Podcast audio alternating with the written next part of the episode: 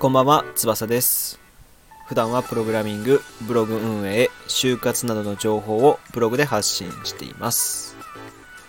えー今回はですね、ロングテールキーワード一点攻めというテーマでお話ししようかなと思います。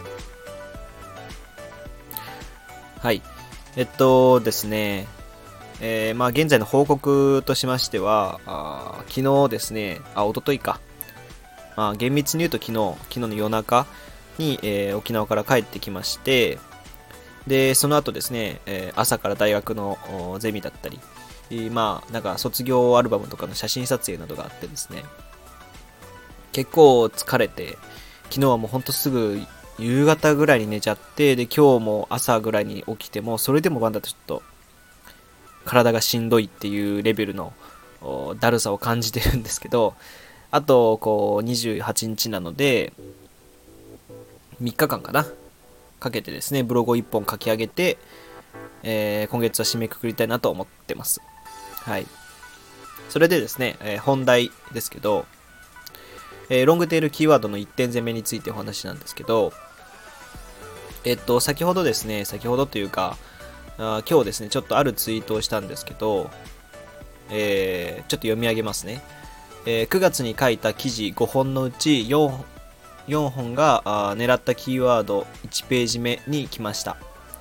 狙ったキーワードを含めて Twitter で暴露画像を出しちゃいます。ロクえーロングテールキーワードの両記事をコツコツ書くことが弱小ブロガーが生きていく戦法ですね。点点点。失敗もしましたが成長を感じます。ていう風にツイートしたんですよ。で、そのツイートにはこう、えっと、僕の、なんだろう、スクショした画像を4枚貼っているんですけど、これちょっと詳しくお話しするとですね、あのー9月に書いた記事、ブログ記事、5本あげたんですよ。えーっと、えーと、ワードプレスからこのハウ、ウェアワードプレスっていう、まあ、サイトを、ワードプレスで運営しているブログサイトを、このハウィングに移行する。ブロこのハウィングっていうレンタルサーバーに移行する方法を書いたのが一記事。で、エンジニアにおすすめのモニターを書いた記事が一つ。で、あと大学生ブログのメリットについても書いた。で、あとはブログ50記事のテロングテールキーワードでも書いたのが一記事。で、もう一つは Audible の記事なんですけど、それはね、ちょっと 2, 2ページ目に載っちゃったんですけど、狙ったキーワードとしては、 ConoHa WING 移行で4位取って、エンジニアモニター、エンジニアモニターで4位。で、大学生ブログメリットっていう、まあちょっと3語のキーワードになっちゃうんですけど、それで4位。で、ちなみに大学生ブログメリットだと1位になってますけど、で、あとブログ50記事で7位っていうことで、今回はね、すごい好成績を収めたというか、9月に書いた記事なんで、まだ1ヶ月しか経ってなくて、確定してないんですけど、まだぶっちゃけどういう、こう、安定ゾーンには入ってないので、その、なんていうのかな、あの、何ヶ月かすると、これが下がったり上がったりっていう可能性もあるので、まだ確定ではないんですけど、まあ、出だしとしてはすごいいい、えースピード感で、いい順位にいるよっていう感じなんですよ。で、これは多分、これまで、こうブログを重ね、ブログを書いてきた中で、こんなに成績がいいことってなかったので、えーちょっと嬉しくなってですね、ツイートしたんですけど、で、僕はですね、あの、本当に大きなキーワードっていうのはあんまり狙わないんですよ。大きなキーワードっていうと、本当にそのダイエットとかね、ダイエットサプリとか、あなんだろう、ブログ、プログラミングとかもそうなんですけど、プログラミング言語とかね、えーやるんだったらプログラミング言語おすすめとかね、えープログラミング言語初心者とか、なんかそういうもっとこう細かい、どんどんどんどん細かいロングテールキーワードに、えー走っていって書く方が全体の順位が上がっていくので、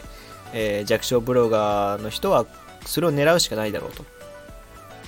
それを狙ってコツコツ書いて、たくさん記事を書いていく中で、いつかこう、えーいい記事、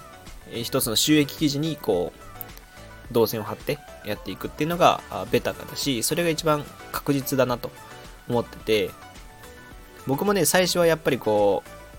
う、あの、なんていうのかな、収益記事というか、集客記事。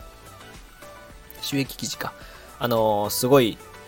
コンバージョン率、コンバージョンっていうか、あの、売り上げが出る記事に誘導したくなるんですけど、誘導したくなるし、そういう記事をたくさん書きたいっていう気持ちになるんですけど、ぶっちゃけそれはうまくいかないので、その、他のことにも目もくれず、こう、ロングテールキーワードをどんどん書い、の記事をどんどん、さらにその中でもいい記事ですよ。良いロングテールキーワードの記事をたくさん書いていくっていうのが、ベストだなと、常々感じていますね。うん。まあ、えー、いろんなことを言うブロガーの方がいるんで、あのー、SNS 頑張ってくださいとかね、ラジオやってくださいとか、いろいろ言うんですけど、とりあえずブログをやろうって思ってる方は、ロングテールキーワードを一点張りで、あのー、淡々とね、記事を、まあ、50記事ぐらい書いたら方がいいと思います。僕の場合だと、今でこそこう、こうやってね、ラジオとか、ツイッターとかやってますけど、それでも結構しんどくて。で大学生って、他のこう、環境より時間はあると思うんですよ。ま社会人の方だったり、えー、主婦の方とかに比べたら全然時間はある方だと思うんですけど、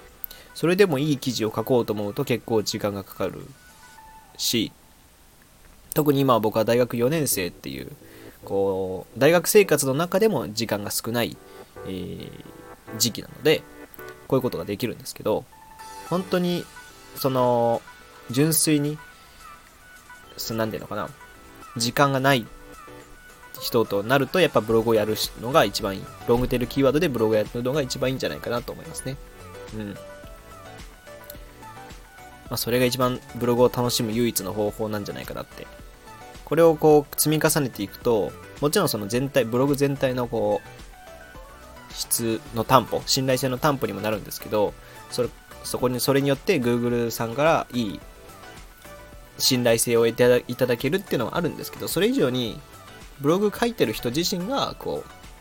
成功体験につながるというか、あ、このまんまやっていけば大丈夫なんだっていう安心感につながるので、ロングテールキーワードをボンボンボンボン書いていった方がいいと思いますっていう話ですね。うん。僕も Twitter とかね、ラジオとかこうやってやってますけど、なかなかこう、実るってことがあんまりなくて。うん。だからいろいろやってしまうと、うん、なんか後で何も残らない感っていうかね、な感じてしまうので、えー、ぜひですね、ブログをやっている方はですけど、ブログやっている方はこのロングテールキーワード1本でですね、とりあえずね、ある程度こう、慣れるまではロングテールキーワードを1本を淡々と書いていくっていうことを頑張ってみてはいかがでしょうかというお話でした。はい。えー、というわけで、今回はロングテールキーワードの1点攻めというテーマでお話ししてきました。えー、他にもですね、えー、Twitter やバッチャンネルというブログでも発信しているのでそちらもご覧ください。えー、それではまた次回お会いしましょう。翼でした。じゃあね。